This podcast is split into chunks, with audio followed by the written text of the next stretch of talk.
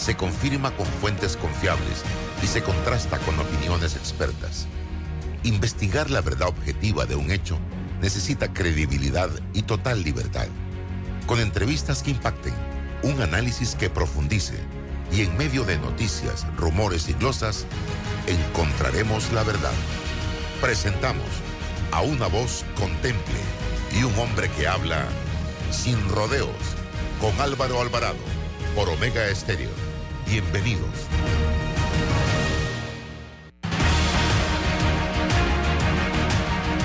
Muy buenos días, bienvenidos a Sin Rodeos por la cadena nacional simultánea Omega Estéreo en sus dos frecuencias a nivel nacional, 107.3, 107.5 de costa a costa y frontera a frontera. Canal 856 para las personas que tienen el sistema de Tigo. También nos pueden escuchar en la página web www.omegastereo.com descargando la aplicación de Omega Estéreo para sus celulares y por supuesto que en todas las redes sociales de Álvaro Alvarado C y Álvaro Alvarado Noticias.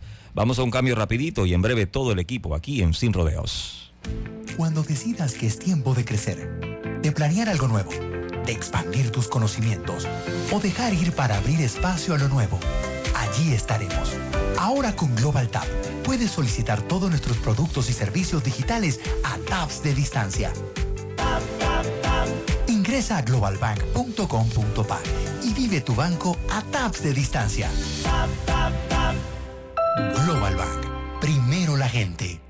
¿Quieres quedar a la altura con tu familia, tus amigos, tu pareja, tu esposo, tus hijos? Prueba 1820, un café 100% de altura. Amigos de Cambio Democrático, participa este 9 de julio en la gran fiesta electoral, nuestras elecciones primarias. Estaremos escogiendo los cargos a presidente, diputados, alcaldes y representantes. Acompáñanos desde las 7 de la mañana a 4 de la tarde. Tendremos más de 700 centros de votación. Verifícate en cambiodemocrático.org.pa, diagonal verifícate CD y sabrás tu centro de votación y número de mesa. Somos la fuerza que mueve el cambio. Aviso político pagado por el Partido Cambio Democrático. En Panama Ports trabajamos en desarrollar estrategias de sostenibilidad que se caractericen por proteger el medio ambiente y mejorar la calidad de vida de las comunidades que nos rodean.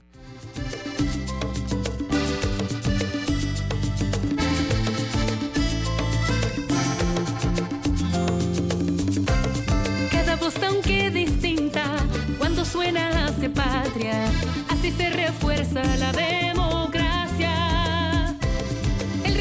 El camino, abrazos de paz y unión, van latiendo corazones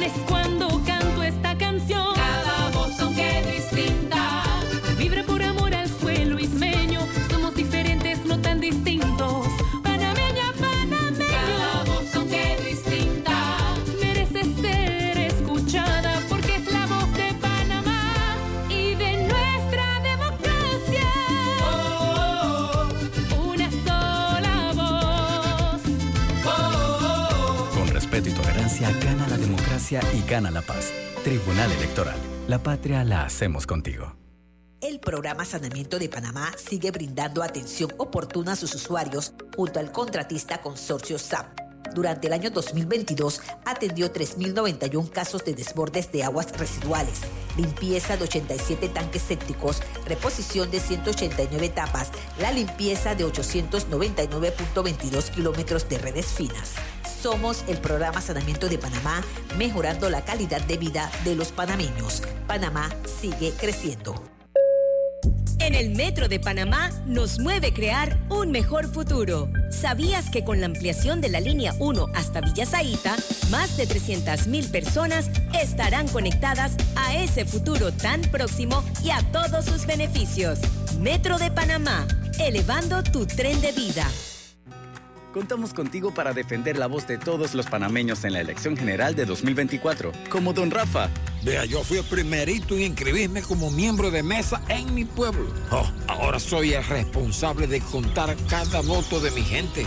Inscríbete tú también en tribunalcontigo.com o en cualquiera de nuestras oficinas en todo el país. Eso de ser productor y miembro de mesa je, es un compromiso berraco, ¿yo? Tribunal Electoral. La patria la hacemos contigo. Bueno, me voy a comer con una estrella. Mmm, Espérate, ¿y tu esposa sabe? Claro, ella sabe que la estrella del sabor es American Star. Y por eso en la casa comemos delicioso. American Star, el tasajo, jamón, chorizos y embutidos más suaves, económicos y con el sabor que le gusta a todos. ¡Oh! ¿Me invitas a conocer esa estrella? Busca la estrella roja y azul American Star, la estrella de tu cocina. Arrocísimo fortificado contiene hierro, ácido fólico, vitaminas y minerales para la mejor nutrición de tu familia. Búscalo en los mejores supermercados del país. Arrocísimo, el secreto del mejor arroz.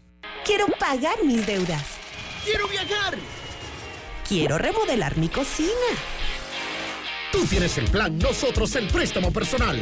Solicita el tuyo en nuestras sucursales y con el desembolso te regalamos 250 balboas en una cuenta de Navidad. Caja de Ahorros, el banco de la familia parameña. Promoción válida del 15 de mayo al 31 de agosto de 2023. Términos y condiciones en cajadeahorros.com.pa. Déjate llevar por la frescura del pollo melo. Panameño como tú. Déjate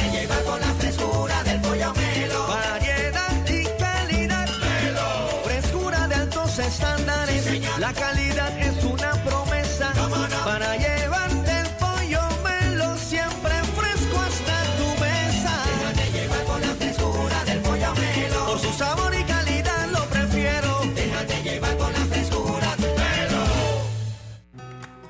Contamos contigo para defender la voz de todos los panameños en la elección general de 2024, como lo hizo Olga. Fui la primera de mi familia en inscribirme como miembro de mesa. Ahora soy responsable de contar cada voto. Inscríbete tú también en tribunalcontigo.com o en cualquiera de nuestras oficinas en todo el país. Cantante y miembro de mesa. Eso suena bien, ¿ah? Tribunal Electoral. La patria la hacemos contigo.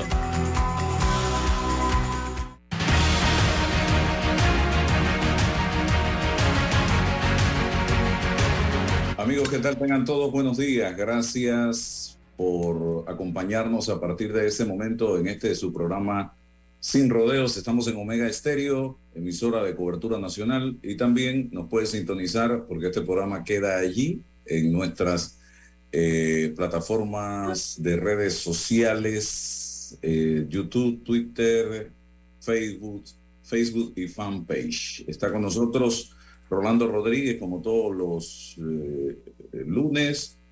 Y también nos acompaña hoy eh, José Blandón Figueroa, aspirante a una candidatura presidencial por el Partido Panameñista y presidente del Partido Panameñista actualmente. Eh, sorprendido, Rolando, de la nota que hizo pública el día creo que fue el sábado, eh, Félix Moulanier, eh, directivo del partido realizando metas, y me llamó poderosamente la atención eh, algunos elementos planteados por él en esa nota, uno de ellos precisamente cuando habla de que si el señor Ricardo Martinelli llegara a gobernar, el país se convertiría en una dictadura militar, una dictadura, perdón, en una dictadura. Eh, fuerte ese señalamiento, habló eh, también de conocer al monstruo desde adentro, en ese señalamiento que hace el señor Moulanier. yo tomé nota aquí, también habla de su renuncia irrevocable, no del partido, sino del cargo eh, que representa.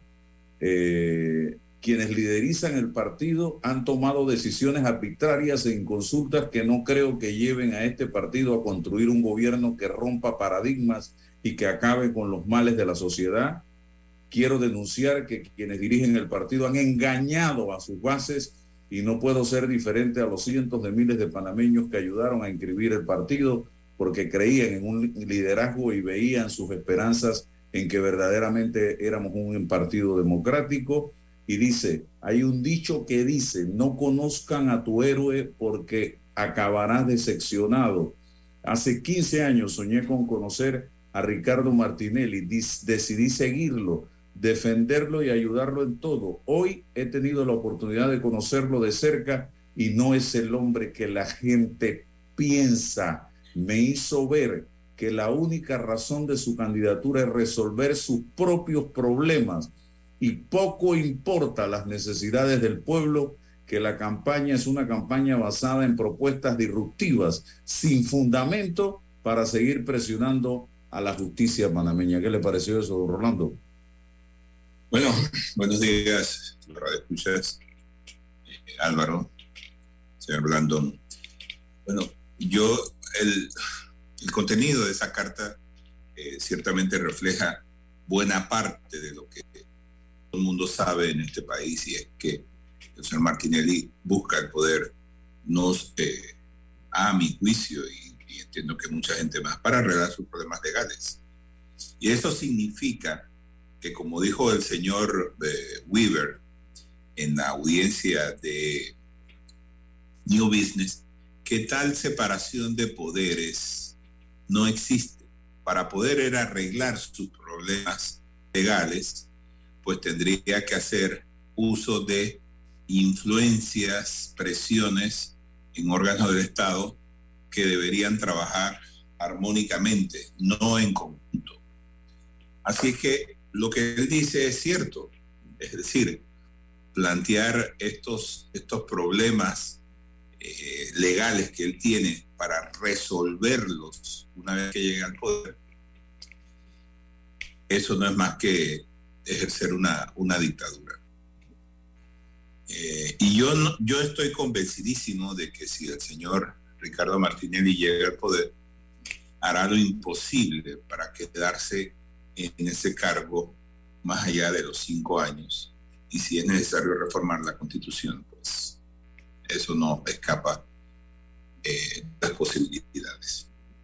Eso ya en el gobierno de, en el propio gobierno de él, yo no sé si recordarás, eh, hubo eh, rumores de que iba a ser iba a hacerlo y eso pues estremeció las bases de, del, del partido panameñismo y de la alianza que había en aquel entonces.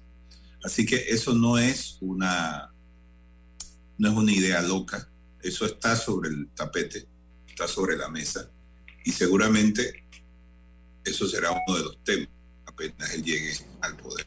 Yo no descartaría un indulto o una amnistía y lo dejó claro ayer en su discurso en el Hotel Panamá que pedía perdón a todas las personas que habían sido perseguidas por haber estado vinculadas a él.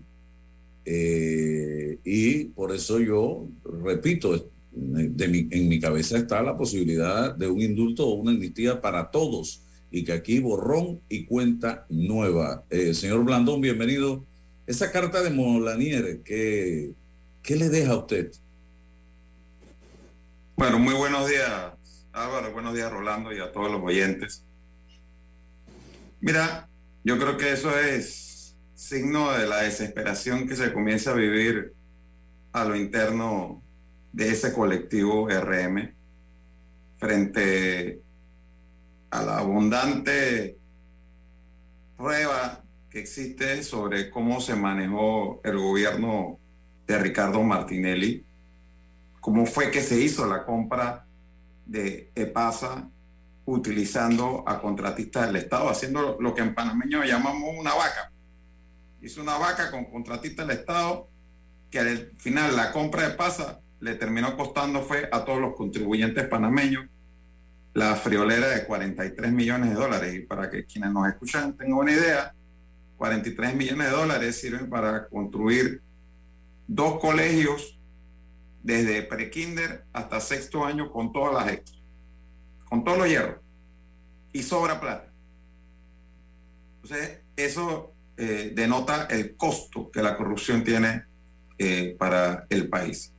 Y hasta la misma membresía y gente muy cercana, porque Mulanier era muy cercano a Martinelli, sale a decir lo que ya todos los panameños sabiendo, saben, porque realmente él no está diciendo nada que era desconocido. Eh, yo creo que esto es el principio del fin y va a haber otros más que saldrán como Mulanier a denunciar lo que está ocurriendo allá adentro. Que Martinelli, a eso, a, eso el- a la compra del PASA hay que agregarle los millones en publicidad que se destinaron y que sirvieron para mantener la operación de un medio de comunicación social que era propiedad del presidente, como se ha manifestado en el juicio. Ah, Es, es decir, que a los 43 millones de dólares hay que agregar los millones que costó mantener esa operación a costilla de la publicidad del Estado. Sí, toda la publicidad que se le dio durante esos años desde el Estado a ese medio de comunicación también, tienes toda la razón, eh, eh, Rolando. Eh, Blandón, usted que ha pasado por diversos eh, momentos electorales como el que se vivió ayer, y con toda la publicidad que se le dio a esto, eh, se le llamó incluso el Día de la Lealtad. Se hizo un llamado a todos a participar, a respaldar al líder de este colectivo político por la situación de persecución que según ellos está siendo víctima. De parte, primero era de Varela, ahora es de parte del presidente y vicepresidente de la República y de la Corte Suprema de Justicia, no sé quién será mañana, eh, que el resultado de ayer, el, el apoyo que recibió ayer eh, eh, de parte de solo un 25% de la membresía, ¿cómo pudiera interpretarse esto? Bueno, Álvaro, mira, voy a tratar de ser lo más objetivo posible. Lo primero es que, bueno, hay un hecho práctico. Ya ganó una primaria es candidato y para eso no importa cuánta gente fue a votar. Pero, pero, y esto es un pero bastante grande, ellos estuvieron diciendo antes de las primarias de ayer que iba a haber una gran movilización. Incluso ayer en la mañana, Camacho dijo en un medio que ellos esperaban una votación superior al 40%. Y ellos han estado divulgando a través del periódico que compraron con plata de todos nosotros encuestas en donde Martinelli marca un 60% de aceptación a nivel nacional según ellos. Que pagan ellos las encuestas, ¿no? Exacto. Entonces, en ese escenario en el que Martinelli está eh, ya muy probablemente a punto de ser condenado en un primer proceso, el de New Business, en el que él dice que está siendo perseguido y en el que se juega su destino político, uno pensaría que, bueno, con un hombre con la popularidad arrolladora, como dicen que él tiene, habría ido a votar en masa la membresía del partido para mostrar su respaldo al líder. Pero eso no pasó. Esa es la realidad, no pasó. Un 25% es un mal porcentaje para las expectativas que ellos mismos levantaron. Y deja sin piso político a Martinelli sin ese discurso de la supuesta inevitabilidad de que él gane las elecciones. No hay tal inevitabilidad ni, ni es invencible ni nada por el estilo. Muy por el contrario, cuando uno va a examinar la trayectoria política de Martinelli, él solamente ha ganado una elección, la de presidente en el 2009. Todas las demás las ha perdido. Perdió la del 2004, perdió la del 2014, perdió la del 2019, donde fue de frente a apoyar a los candidatos de cambio democrático, los candidatos presidenciales. Perdió la presidencia del partido contra Rómulo Rux en el periodo pasado. Perdió la elección del 19 de marzo con Yanivel Ábrego en la Secretaría de la Mujer, donde él también puso el pecho diciendo que votaran por él y, y por Yanivel, porque él con Yanivel, Yanivel con él. O sea que la realidad es que él solamente ganó una elección y la ganó en alianza con el panameñismo, porque si hubiera corrido solo, perdía. Es un gigante con pies de barro. Mm, Oiga, ahora está apelando y mandando mensajes directos a los tres magistrados del Tribunal Electoral exigiendo prácticamente fuero penal electoral y no muy interesado en probar su inocencia, que yo creo que cualquiera de los tres que estamos aquí, o los tres, más los oyentes, si tuviéramos que enfrentarnos a un proceso judicial, nuestro principal interés sería demostrar allí, en esos tribunales, que yo soy inocente y que se me declare inocente con pruebas. Él ahora está apelando al Tribunal Electoral. ¿Hay posibilidades, señor Blandón y Rolando, de que el Tribunal Electoral a estas alturas, a estas alturas, en este momento diga, revestimos al señor Martinelli de fuero penal electoral y no se le puede tocar desde la justicia eh, ordinaria? Mira, yo no veo ni, yo no veo ninguna posibilidad, pero es que además tengamos claro algo. El argumento de ellos es que este proceso está viniendo ahora precisamente porque estamos en, viste, en víspera de un proceso electoral y es con el propósito de inhabilitarlo. vamos a analizar por un momento ese argumento. Este proceso de New Business tiene siete años. Siete años de estar andando. ¿Y por qué ha demorado siete años? Porque los abogados de Ricardo Martinelli han hecho todo lo posible para retrasar el proceso para que la fecha del proceso coincidieran con el torneo electoral. Es que esto debió haber sido resuelto mucho antes de que él siquiera anunciara que iba a ser candidato o que pudiera legalmente ser candidato. Esto debió haber sido resuelto cuatro o cinco años atrás. Esto no tiene por qué haber demorado siete años. Demoró por las estrategias de sus abogados para dilatar el proceso, precisamente para que la fecha del proceso coincidieran o con un torneo electoral donde él pudiera aducir a su favor un supuesto fuera electoral o inclusive llevarlo hasta después de las elecciones, donde él, si ganaba las elecciones, pudiera indultarse a sí mismo. Es que de eso es lo que estamos hablando. Por eso es que ha estado demorando esto. Esto no debió estar viéndose en primera instancia en este momento, se debió ver en primera instancia hace muchísimos años atrás. Y, y para hacerte, para agregar a esto, yo creo que el Tribunal Electoral tiene una gran responsabilidad en este aspecto. Porque este señor no enfrenta uno, sino varios casos. Y hay pruebas muy eh, importantes y certeras contra él. Entonces, el Tribunal Electoral, si le va a dar, le va a conceder o le, le va a mantener el fuero penal electoral, eh, sería una irresponsabilidad porque le está dando la oportunidad a una persona que nosotros y la sociedad en general tenemos dudas sobre su honestidad. Es que para esto es que se hacen los juicios, Álvaro, para probar si hiciste, hiciste o no lo que se te acusa. Entonces, si el Tribunal Electoral se va a constituir en una eh, entidad para eh, evitar que esto se descubra o para evitar que esto vaya más allá, nos está negando a los panameños la oportunidad de saber el fondo, la verdad sobre lo que ocurre. Entonces el, Tribunal Electoral tiene que ponerse a pensar que nosotros, los electores, vamos a tener serias dudas sobre lo que está ocurriendo con un candidato.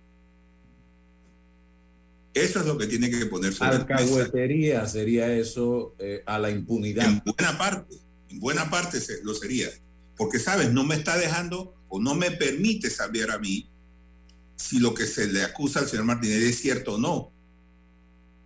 Entonces, y si es cierto, y si un, uno o dos eh, tribunales encuentran pruebas contra él contundentes y es condenado, entonces, ¿quién va a subir a la presidencia? O sea, por esto es que el Tribunal Electoral sí tiene una enorme responsabilidad con esto.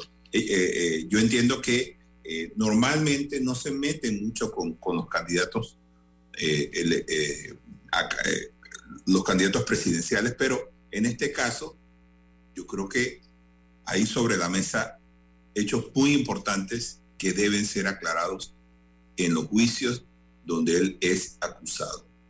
Eso de, eso de la persecución política, o sea, ya eso cansa. Es que no hay, no, no, tienen, no tienen imaginación. Ese equipo legal de, de Ricardo Martinelli cuando va al tribunal, yo, yo veo que tratan y tratan y tratan, pero no llegan a alcanzar a probar la inocencia de este señor. O sea, porque las pruebas documentales, testimoniales son muy contundentes en su contra, por lo menos en el caso de New Business. Entonces, pero una vez que salen de allí, entonces recurren al juicio mediático en los medios de comunicación donde él supuestamente no es el dueño. Entonces, de que esto es, esto es un jueguito en el que los panameños ya debemos dejar de creer. O sea, por un lado, tiene a esta gente defendiéndolo allá con muchas dificultades para lograrlo, pero una vez que salen del juez, del, del, del, tribunal, alegan persecución política y ese tipo de argumentos. Salir a decir, esto lo resolvemos en las urnas y no en los tribunales. No, señor. Esto primero tiene que resolverse en los tribunales porque los panameños tenemos que saber la verdad de lo que pasó en el caso New Business, en el caso Odebrecht y también en el caso Blue Apple. Tenemos que saber lo que allí realmente sucedió. Ayer encima sale a decir que el señor fiscal Emeldo mm, eh, Márquez, creo que es el apellido, eh, había recibido dinero. Esto es muy delicado, señor Ricardo Martinelli. Salir a acusar a un fiscal de esa manera. Eso no se hace si usted no tiene una prueba contundente. Usted vio como la... Ahora voy yo a hacer las preguntas como me las hicieron a mí en la audiencia del pinchazo. Usted vio cuando el señor Emeldo recibió dinero Usted estaba allí cuando recibió dinero, usted tiene una prueba de que el señor fiscal recibió dinero. Y lo otro, sacar a relucir que Eduardo Ulloa, ex procurador de la República, renunció a eh, o perdió el puesto de procurador por un regalito de 200 mil dado en la casita de Obarrio además de que han fabricado un caso falso que destruirá el sistema de justicia. Eduardo Ulloa inmediatamente tuiteó, incapaz de hacer frente en los tribunales a las acusaciones que se le hacen hoy, pretende culpar a todo el país de su suerte. Prestar atención a esos argumentos es caer en el juego de desviar la atención del tema debatido en los tribunales de justicia. El ignorante ataca con la boca, el sabio se defiende con el silencio. Todo es ataque, acusaciones, descalificaciones contra todo el mundo, pero no han logrado en la mesa, en la audiencia, en el juicio de manera contundente probar realmente la inocencia. Hay que esperar el fallo de la magistrada eh, Valoisa Martínez. Señor Blandón. Mira, sin lugar a dudas, es que aquí este tema no es un tema político. Aquí estamos hablando de que se está demostrando en un proceso judicial cómo se desviaron dinero del Estado para comprar un bien y ponerlo a nombre de un particular, que no es cualquier particular, era el presidente de la República en ese momento. Entonces, de aquí está el caso de, de los propios hijos que se declaran confesos ante la autoridad norteamericana. Eso no fue acá en Panamá, no fue en un, tribunal panameño, eso fue un tribunal de los Estados Unidos, donde ellos se declaran culpables y confesos de haber lavado dinero recibido de Odebrecht como pago por obras hechas en Panamá. estamos hablando de que son hechos claros, comprobados, reconocidos por los propios responsables. Entonces, ¿de qué estamos hablando? Y cuando vamos a ver, vayamos sumando los montos de lo, de, lo que eso significa.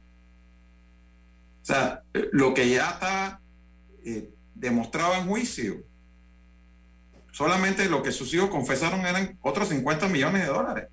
43 millones de dólares en el caso de Pasa. No sé cuántos millones son en Blue Apple, ni cuántos millones más son los que están en el proceso de Odebrecht. Pero eso pues solo por mencionar tres casos. Pero aquí eso sin mencionar FCC, el proceso en España. Correcto. Y, y es, que, y, y es que muchísimo más, eh, Rolando, tú mismo lo, lo señalabas. Hombre, era evidente en ese momento cómo toda institución del Estado tenía que pautar en los diarios de pasa, que tienen bajísima circulación, ¿me explico? Para mantener la operación de pase y el negocio de él y de Next. ¿Me explico? Entonces, todo eso nos costó a nosotros. No le costó a nadie más. Ese señor se gastó 200 millones de dólares en publicidad en cinco años. Y no, y no era plata de él, era plata de todos nosotros. Entonces, cuando tú vas amontonando todo eso, tú estás hablando que en ese periodo de gobierno, fácilmente, fácilmente, se pudo haber ido mil millones de dólares en corrupción. Y más. O tú sabes lo que en este país se podría haber resuelto con esos mil millones de dólares.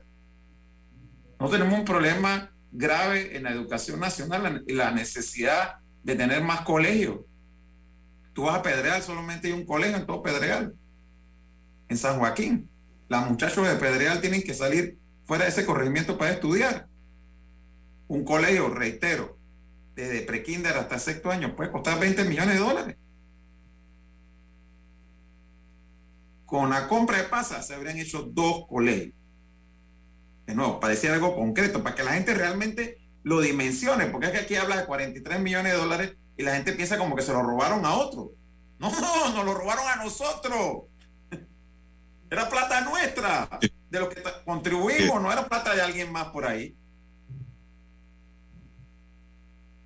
No, definitivamente. Y, y ayer nos sorprendimos también con que el señor Jairo Salazar estaba pidiendo cariño al vicepresidente de la República. Aquí tenemos a un exalcalde del Distrito Capital que tiene por qué saber el tema de la descentralización, cómo debe manejarse y de la manera en que se está manejando. Al señor Bolota le llegaron 14 millones a través de la descentralización paralela y todavía ayer, en un cambio de discurso, estaba diciendo que este ha sido el gobierno que mejor ha tratado a Colón. Sin embargo, hace unos meses atrás despotricó contra el gobierno de Laurentino Cortizo, cuestionando, y yo subí el video y hasta lloró en el pleno de la asamblea. ¿Qué hizo que el señor Bolota cambiara tanto de la noche a la mañana? Cariño. Cariño. Porque yo recuerdo que ahí en la, ahí en la, en la asamblea dijo que qué lástima que a él le hubiera tocado llegar a, eh, en este quinquenio, que no había plata. Y ahora se deshace en elogios porque ha sido muy bien claro. 14 millones de dólares, mucho cariño. Y quiere más. Eh, mira, a mí me recuerda eso, Bolota dice que en la dictadura había un radiocomentarista que siempre estaba criticando el dedo, y decía el dedo, y el dedo para acá, y el dedo para allá, y era profesor en la Facultad de Derecho de la Universidad de Panamá, hasta que en la dictadura lo nombraron. Y los estudiantes lo reciben en la universidad y le dicen, profesor, pero usted siempre criticó el dedo. Y él dice, sí, yo criticaba el dedo cuando apuntaba a otro, lo que pasa es que ahora me apuntó a mí. Entonces, yo, yo veo eh, a esta gente cuando habla de cariño, referirse a eso. Ahora está recibiendo cariño, ahora habla bien. Cuando no lo recibía, hablaba mal o no recibía lo suficiente. Pero lo cierto es lo siguiente, Álvaro, para que nosotros dimensionemos nuevamente lo que está ocurriendo. Y ahora hablando de este gobierno. La descentralización sobre la base de la ley existente tiene una regla de reparto solidario, donde está claramente definido cuáles son los criterios para asignar los fondos del impuesto de inmueble. Y no importa de qué partido sea la autoridad local, va a recibir lo que la ley establece. Eso no depende de qué partido perteneces.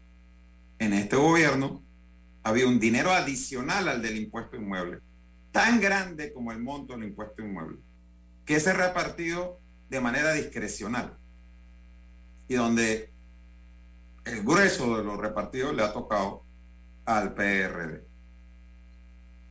Un, una alcaldía del interior de la República, de acuerdo a la ley de descentralización, recibe 500 mil dólares al año. dos millones y medio en cinco años. ¿Cuántos años tienen que pasar para que una alcaldía, no una junta comunal, una alcaldía del interior reciba 14 millones de dólares? Tienen que pasar más de 20 años para que acumule de 500 mil en 500 mil 14 millones de dólares. Entonces eso no es cariño, eso es amor. amor puyudo. O sea, hey, 14 millones de dólares en una junta comunal, Álvaro. Es que quien conoce de los gobiernos locales sabe que eso es un monto desproporcionado totalmente. Y se ve, se debe ver si lo invierte, señor Blandón. Según la descentralización, a la alcaldía de Colón no le tocan 14 millones de dólares. A la alcaldía. Y al corregimiento a él le tocaron 14 millones de dólares. Entonces, y, lo más triste, ¿dónde está ese dinero? Eso, eso. Porque se tiene que ver. Y, y, el que va a Colón, yo he ido varias veces a Colón y al corregimiento de este señor, y tú piensas que estás en Haití. Una zona de guerra, más bien. Sí. Increíble, increíble definitivamente. Eh, hay que poner orden porque ni siquiera es dinero real de la descentralización. Por eso la prensa ha titulado esto como descentralización paralela. ¿De dónde están proveniendo estos recursos? de los impuestos de todos nosotros. Es que, mira, yo estoy de acuerdo con la descentralización, yo estoy de acuerdo con asignar más recursos a los gobiernos locales, pero asignarlo con base a criterios previamente establecidos. Y para asumir competencias también claramente señaladas. No comenzar a repartir dinero a lo loco a la gente que es afín a mí, a los de mi partido, para que hagan con ese dinero lo que les da la gana y no haya ningún tipo de obligación de rendir cuentas sobre lo que está ocurriendo con ese dinero. Bien, eh, señor Blandón, ayer su nombre me imagino que los oídos le, le sonaban en cantidades industriales porque cada vez que llueve eh, de manera torrencial áreas cercanas a la vía argentina se inundan. Eh, explíquenos qué es lo que está pasando allí. Yo vi un mensaje suyo, creo que colgó en las redes sociales en relación con este tema. No sé si era, si era suyo explicando el nombre hasta de la vía. Sí, eh, Álvaro, mira, ayer como en muchas otras ocasiones cuando llueve, más allá de lo normal, la ciudad entera se No la calle Gaspar Octavio Hernández, que es la calle Trapiche, o alguna calle en específico. La ciudad entera se inunda. Y la ciudad entera se inunda porque nosotros tenemos más de 50 años de no invertir en el drenaje pluvial de la ciudad. Tenemos un drenaje pluvial que el más reciente es de 50 años atrás. Pero hay partes de la ciudad que sus drenajes los construyó Belisario Porras hace 100 años. ¿no? Como es el área de Caledonia, la exposición Bellavista. Son tuberías hechas incluso de barro, algunas de ellas, ya colapsadas hace muchísimos años atrás. ¿Quién tiene la responsabilidad de rehabilitar o reemplazar este sistema de drenajes pluviales en la ciudad de Panamá y en otras ciudades del país. El Ministerio de Obras Públicas y por ende quien ejerce el cargo de presidente de la República. Es el responsable, no son las alcaldías. Entonces, a mí, desde que como alcalde anuncié que iba a correr a la presidencia de la República, me han querido encasquetar un problema que existía antes de que yo fuera alcalde en algunos casos desde que yo era un niño y ni pensaba en ser político, y evadir la responsabilidad de quien realmente la tiene, que es el ciudadano presidente de la República y el ciudadano ministro de Obras Públicas.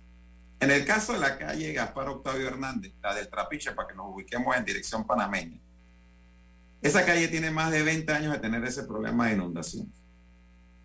Yo conozco personas que en el 2011, una persona que en el 2011 perdió su carro en esa calle. En el 2011 yo no era el alcalde. El ministro Sabonge con el alcalde Fábrega hicieron una conferencia de prensa el 27 de junio del 2019, donde señalaron la calle Gaspar Octavio Hernández se inunda por problemas de drenaje que hay en la calle Andrés Bello. La calle Andrés Bello no es la Valentina. La calle Andrés Bello es la de la parte de atrás del Parque Andrés Bello, que corre paralela a la Valentina y que viene en bajada. Las aguas de esa calle se meten en la calle Gaspar Octavio Hernández y la inundan. Porque además, años atrás, hace bastante años atrás, un edificio allí tapó la quebrada y contribuyó a generar el problema de inundaciones en esa calle. Ellos se comprometieron en junio del 2019 a que iban a hacer las mejores en la calle Andrés Bello para evitar que esa calle se inundara. Cuatro años después la pregunta es, ¿lo hicieron o no lo hicieron? ¿Y quién les está preguntando a ellos? Nadie, porque Fábrega es un muerto, políticamente hablando. Entonces, ah, bueno, vamos a utilizar esto para atacar políticamente hablando quien sí es un candidato presidencial, porque la primaria de mi partido estoy corriendo yo solo. Yo voy a ser el candidato presidencial del panameño. Entonces, utilicemos esto para atacar a Blandón. Aunque se estén inundando todas las calles de la ciudad, vamos a, a enfocarnos allí, porque es lo único en lo que lo podemos atacar, porque si hubo un alcalde que hizo obras en su periodo, es quien te está hablando. Nadie puede decir de lo que ha ocupado la alcaldía, ni en Correa, que hizo más obras en la alcaldía de Panamá y más cambios en el municipio de Panamá que quien te está hablando. El sistema de videovigilancia, la entrega rápida de las placas, el alumbrado navideño, eventos culturales como África en en América y el Mupafes, carrera administrativa en la alcaldía de Panamá, una red, un portal de datos abiertos en la página web del, municipio eh, de Panamá. Los proyectos de Vía Argentina, de la Vía España, de la Justora Semena, el Parque Urracá, en la Plaza 5 de Mayo, el Parque Porras, en la Plaza de Santa Ana, complejos deportivos y culturales en toda la ciudad, miles de metros cuadrados de veredas, calles en Panamá Norte y Panamá Este. Ahí está la ejecutoria. Y no hay una sola denuncia de corrupción. Yo no soy quien salgo en las delaciones de Odebrecht. Es Martinelli. Hoy, hoy tuvo el descaro de mandar un tuit diciendo, Blandón, explique qué hizo ahí con Odebrecht. Además, para comenzar que la Valentina no la hizo Odebrecht. Pero tiene el descaro, él que sale en las delaciones, él que sus hijos dicen que lavaron 50 millones de dólares de Odebrecht y lo confiesan ante la justicia norteamericana. Él tiene el descaro de venir a decir, tú tienes que explicar esto que lo hemos explicado hasta la saciedad. Y lo seguiremos explicando porque yo sí creo en la rendición de cuentas, Álvaro. Y cuando no tienen nada que cuestionar, como es este caso de nuestra gestión en la alcaldía, salen a cuestionar lo que no es, una total falsedad. Y todos los que viven en Argentina lo saben y lo han salido a decir. Que la Argentina no se inunda, que la que se inunda es la calle aledaña y que eso no era parte del proyecto. Hombre, que si yo hubiese tocado esa calle, yo te acepto que me, digan, Blandón, la tocaste y no hiciste nada, pero es que esa calle no tuvo nada que ver con el proyecto. Y se inundaba de antes. Y se sigue inundando. Y es falso que se inunda más. Falso. Hay infinidad de fotos, videos. Hay unos videos, no me acuerdo si de Telemetro de TVN, Álvaro, del 2014, empezando mi gestión. El titular de la noticia dice, carro flotando en la vía argentina. Era en la calle Gaspar Octavio Hernández y son fotos muy similares a la de ayer. Y los proyectos, el proyecto de Vía Argentina empezó en el 2017, no en el 2014, ni en el 2011, ni en el 2013, en el 2017. Rolando. Hablando, hablando de la gestión alcaldicia, estoy hablando. Hace, hace poco eh, escuchaba yo un, una propaganda electoral, creo que era electoral, pero en todo caso, propaganda, eh, del señor alcalde de la ciudad de Panamá. Él decía, me pareció de, mal gusto esto, pero sí quiero abordar esa, esta gestión usando como disparador el hecho de que él prometía que el Parque Norte lo iba a terminar. Eso aún han pasado años, muchos años, y ha habido de todo con este parque. Y ahora, en medio de, una campaña electoral que se avecina, anuncia que lo va a terminar. Yo quisiera que nos hablara un poco de la gestión en general del señor alcalde. ¿Qué ha hecho? ¿Qué novedad nos ha presentado a, a las personas que hemos estado viviendo en la ciudad capital? ¿Cómo usted califica la gestión de este señor? Mira, parto por reconocer que no soy la opinión más objetiva, pero quizás de la mejor informada por haber estado en el cargo. No ha hecho prácticamente nada, Rolando, por lo menos nada que le aporte a lo que se había dejado en la ciudad. Él ha terminado algunos de los proyectos que nosotros dejamos bastante avanzados, como por ejemplo el San Felipe Neri, el Terraplén, el complejo deportivo del Plaza Amador, eh, la primera etapa del proyecto del Parque Summit, que era la entrada, terminó esos proyectos y eso es positivo y debo reconocerlo. Pero hay otros proyectos como el Parque Norte que no los terminó y los ha dejado en total abandono. Pero más allá de eso, se dejó un esfuerzo importante en planificación de la ciudad, como el plan de ordenamiento territorial, que aborda un montón de los problemas que los ciudadanos nos quejamos. Es que nosotros no podemos hablar del problema de las inundaciones en la ciudad de Panamá sin mencionar que aquí ha habido un crecimiento desordenado, en donde, donde antes había residencias unifamiliares, había torres de 20, 30, 40 pisos, y el sistema de drenaje pluvial que sostiene esa infraestructura es el mismo de cuando era una residencia unifamiliar. ¿qué, qué, es lo que pasa en, en Panamá para que entendamos? En áreas como Bellavista, la misma tubería por la que pasan los drenajes pluviales es la misma tubería donde pasan las aguas servidas. O sea, todo va a la misma tubería. Entonces, cuando tú tienes una casa que tiene tres cuartos, voy a ponerlo así para decirlo gráficamente, tú tienes tres servicios que cuando jalan la cadena van a esa tubería. Pero cuando tú tienes un edificio de 40 pisos, que en cada piso hay dos apartamentos con tres cuartos cada uno, haz la matemática de cuántos servicios cuando jalan la cadena van a la misma tubería. Entonces, eso es lo que genera el problema de las inundaciones. Entonces, nosotros dejamos un plan de ordenamiento territorial para ir poniendo orden en eso y definiendo inversiones que debe hacer el Estado. Al día de hoy, él ha hecho todo lo posible con grandes desarrolladores para impedir la entrada en vigencia de ese plan de ordenamiento territorial. E incluso hacerle cambios que cambian sustancialmente el propósito del plan de ordenamiento. Eso es de lo más terrible que ha hecho Fabra. Ya se pudo haber quedado sin hacer nada.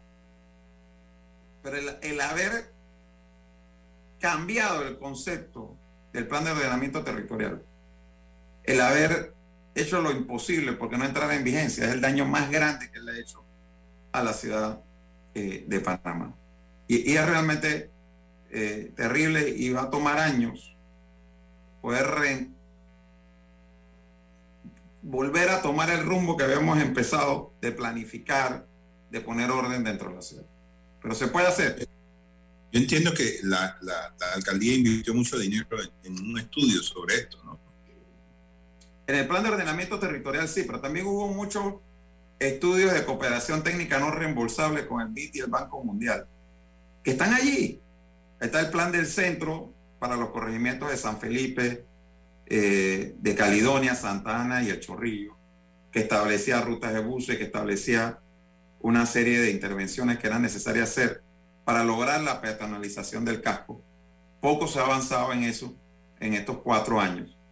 Y de nuevo, él, cuando yo llegué de alcalde, Rolando, no había ningún plan de nada en mi despacho. Nosotros tuvimos que empezar de cero a planificar. Cuando él llegó de alcalde, había plan, plan del centro, un plan para ver el tema de las inundaciones en Juan Díaz, con dinero ya comprometido del BID para hacer una intervención allí, en el río Juan Díaz. Estaba el tema del plan de ordenamiento territorial de San Francisco, el plan de ordenamiento territorial de la ciudad.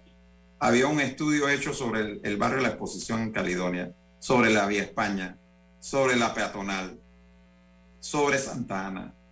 O sea, sobre la construcción de un parque, el Parque Matías Hernández, para el área eh, este de la ciudad, sobre el Parque del Este en Pacora. O sea, había infinidad de cosas que él pudo haber escogido. Voy a hacer esto, a darle continuidad. Y decidió darle la espalda a todo eso para irse con el capricho de una playa. De nuevo, la ciudad ha perdido y va a perder cinco años en este periodo. Y que no es solamente cinco años de no haber hecho nada, cinco años de retroceso en un montón de cosas. Aquí tengo la noticia del 27 de junio del 2019, acciones para problemas en la vía argentina. Y en la mesa principal está el señor alcalde Fábrega. Eh, yo no sé si es, sí, veo al señor alcalde Fábrega. Y habla precisamente de que eh, los tragantes en la calle Andrés Bello se encuentran parcialmente obstruidos en sus entradas y se hallan muy pequeños, o las tuberías existentes en la calle Andrés Bello se encuentran colapsadas y se aconseja reemplazarlas por tuberías de mayor capacidad con el propósito de que capten todo el volumen de agua que baja por la calle Andrés Bello. De igual manera deben ser sustituidas por una de mayor capacidad las tragantes y líneas pluviales de la calle José L. Fábrega. O sea, él está reconociendo el problema que genera las inundaciones en la Gaspar Octavio Hernández. Y aquí está la noticia, eh, esa es la ventaja del Internet, que tú encuentras todo allí. Eh, y voy a hacerme eco de esto en el día de hoy para recordarle al señor Fábrega eh, el compromiso que asumió hace cuatro años y no ha hecho absolutamente nada y sigue pasando exactamente lo mismo. Oiga, señor Blandón, ¿y de alianza qué podemos hablar? Eh, ¿Hay alianza o no hay alianza política de cara a las elecciones del 24? ¿Cómo avanza esto? Mira, Luis, yo estoy seguro que habrá alianza. Y nosotros estamos, como Partido Panameñista, comprometidos con una gran alianza que, como he dicho en otras ocasiones, no solamente gane la elección, sino que puede hacer las transformaciones que este país exige y merece desde hace muchos años atrás. Entonces, eh, pero ahora cada partido está en su proceso interno. Eh, tenemos que concentrarnos en ese proceso interno, cada cual mostrar su fuerza electoral. Nosotros aspiramos a que el 23 de julio se pueda movilizar aproximadamente un 35% de la membresía del partido. Yo también soy, yo, es más, Martinelli no era candidato único, habían otros tres corriendo. Yo sí soy candidato único. ¿no? Eh, y eso efectivamente puede desmotivar a la gente a votar. La, la, competencia motiva que más gente vaya a votar. Pero nosotros le hemos dicho a la membresía del partido, esta es la oportunidad que tenemos como colectivo para mostrar la fuerza.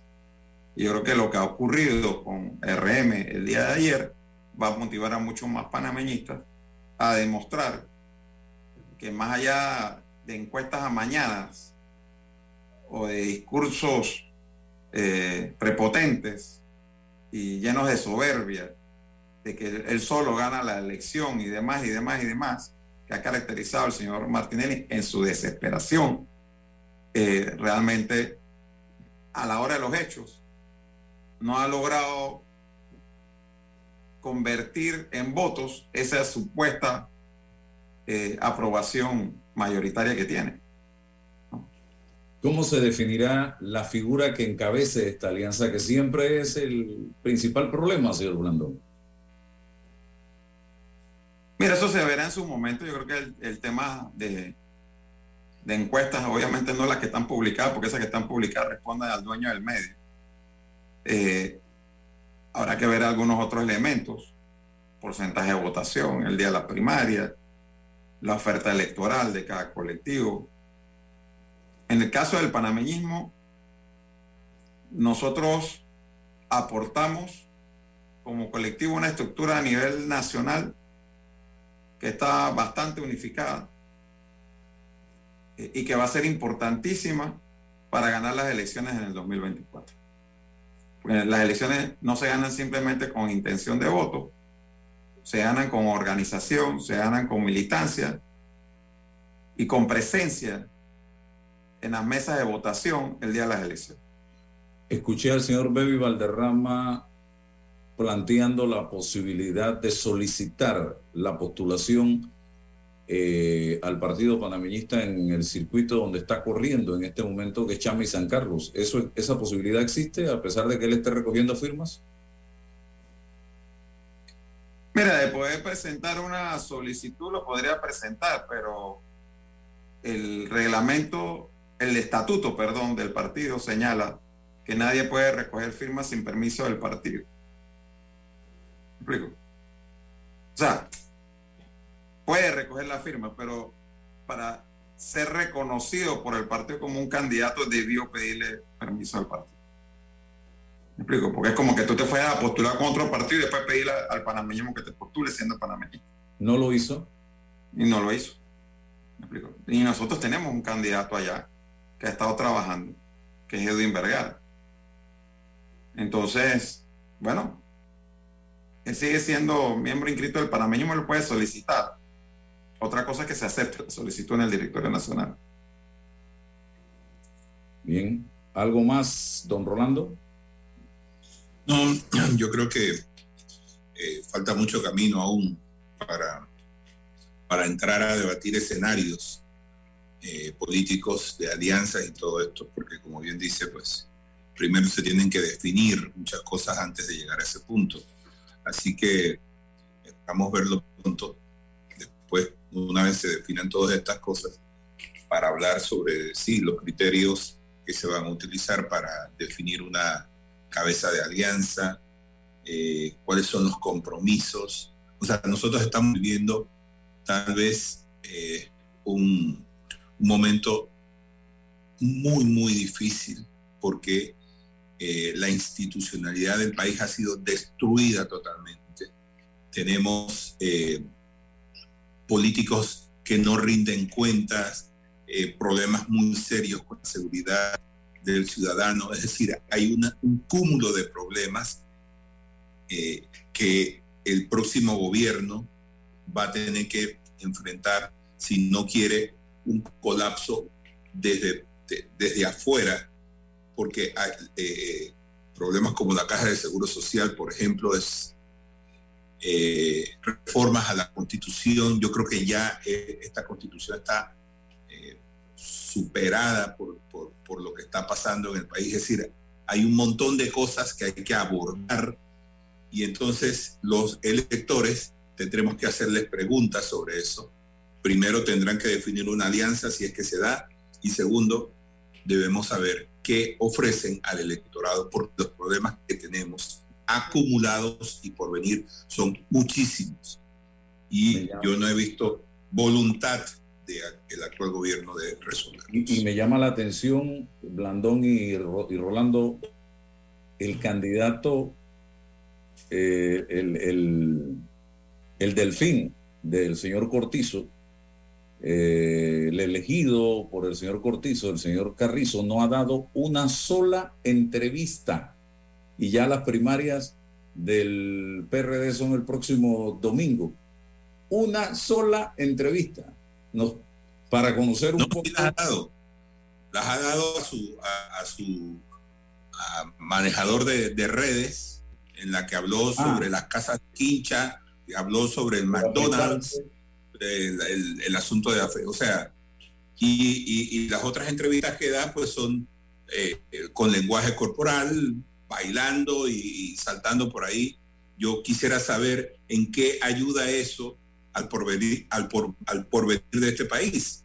Es decir, saltando y, y, y, cantando no resuelve ningún problema de este país. Por el contrario, me preocupa que tomen con tanta ligereza los problemas de, que, que, estamos enfrentando y que se van a venir mucho peor en los próximos cinco años. Bien. Gracias, Rolando. Gracias. Cómo no, yo, si me permite, simplemente estoy totalmente de acuerdo con lo que están planteando ustedes y por eso nosotros estamos empezando la tercera semana de campaña interna del panameñismo. En la primera semana dedicamos el tiempo a hablar de la propuesta del tren Panamá-David. La semana pasada a hablar de nuestras propuestas para el sector agropecuario, propuestas específicas. Esta semana le vamos a dedicar el esfuerzo a explicar cuáles son nuestras propuestas en el tema de educación y así cada una de las nueve semanas de campaña va a estar dedicada a temas específicos donde vamos a hacer propuestas muy concretas, porque yo creo que sobre eso es que debe girar el debate político. Totalmente de acuerdo. Ese es el propósito de este momento en la campaña política, que la gente escuche cómo los candidatos nos van a resolver los problemas y con seriedad y con argumentos de valor. Gracias, señor Blandón. Gracias. A la orden. Y a todos por su sintonía. Con De Una, todo es más fácil. Envía y recibe dinero de celular a celular. Comparte gastos dividiendo cuentas de cena, cumpleaños y otras celebraciones. Y planifica tus eventos creando colectas de dinero entre amigos. Descarga el app Banca Móvil y activa De Una. Caja de Ahorros, el banco de la familia parameña. Conectamos con una sonrisa, con un adiós, un hasta pronto y un sentido de aventura. Ahora, nuestra conexión al mundo crece con la estación aeropuerto del Metro de Panamá. Todas las líneas nos llevan al mundo. La estación aeropuerto nos une más. Metro de Panamá, elevando tu tren de vida. Con Más Móvil, dale más velocidad a tu entretenimiento en casa. Contrata el paquete hogar de 1000 megas y disfruta de contenido premium con Universal Plus incluido. Más emoción, más diversión, más de lo que te gusta. Solicítalo hoy en cualquiera de nuestras tiendas Más Móvil. Para más información, másmóvilpanamá.com. En Panama Ports es de gran importancia trabajar para reducir la huella de carbono por medio de la utilización de energías renovables en sus operaciones. La vida nos lleva a crecer. La familia se vuelve un familión. Las salidas se vuelven viajes a otra provincia. Y las entregas de tu emprendimiento se vuelven una empresa. Sea como sea que tu vida crezca, necesitas un auto de tu talla, como el Gilio Cabango, con espacio para siete pasajeros y mucha comodidad, donde quepan tus trips con lo top en tecnología y la seguridad que necesitas. Conduce el nuevo Gilio Cabango. Es momento de crecer, solo en Bahía Motors. Cuando decidas que es tiempo de crecer, de planear algo nuevo, de expandir tus conocimientos o dejar ir para abrir espacio a lo nuevo, allí estaremos. Ahora con Global Tap puedes solicitar todos nuestros productos y servicios digitales a taps de distancia. Ingresa a globalbank.com.pa y vive tu banco a taps de distancia. Global Bank. Primero la gente. Arrocísimo fortificado contiene hierro, ácido fólico, vitaminas y minerales para la mejor nutrición de tu familia. Búscalo en los mejores supermercados del país. Arrocísimo, el secreto del mejor arroz. La información de un hecho se confirma con fuentes confiables y se contrasta con opiniones expertas. Investigar la verdad objetiva de un hecho necesita credibilidad y total libertad. Con entrevistas que impacten, un análisis que profundice y en medio de noticias, rumores y glosas, encontraremos la verdad. Presentamos a una voz contemple y un hombre que habla sin rodeos con Álvaro Alvarado por Omega Estéreo. Gracias por su sintonía. ¿El hongo se ha convertido en tu mejor compañía?